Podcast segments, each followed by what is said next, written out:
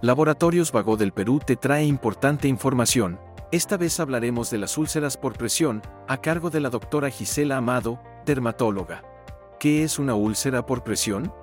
La úlcera por presión es una necrosis de la piel y del tejido celular subcutáneo de una zona sometida a presión entre dos planos duros, en este caso la zona de soporte, la zona externa de soporte de un paciente y la estructura ósea del mismo.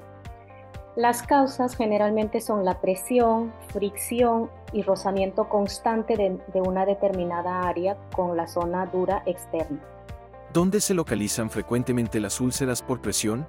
En caso de los pacientes que usan silla de ruedas, la localización eh, más frecuente de estas lesiones van a ser coxis, glúteos, homóplatos, zona de columna vertebral, la parte posterior tanto de brazos como piernas. Ahora, en pacientes postrados en cama pueden tener distintas zonas afectadas como la zona occipital de la cabeza, también la zona del homóplato, columna vertebral, zona de coxis, glúteos, talón, puede ser en algunos casos también tobillo, las zonas laterales, dependiendo de la posición del paciente, y la parte posterior de las rodillas o zona poplitea. ¿Cómo prevenir las úlceras por presión?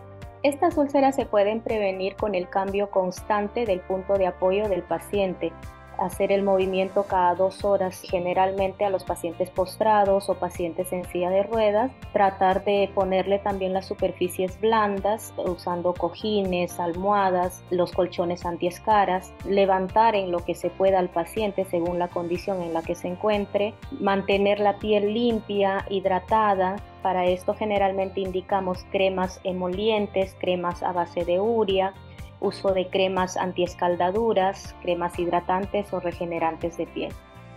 Sigue informándote con Laboratorios Vago del Perú. 30 años. Misión que trasciende.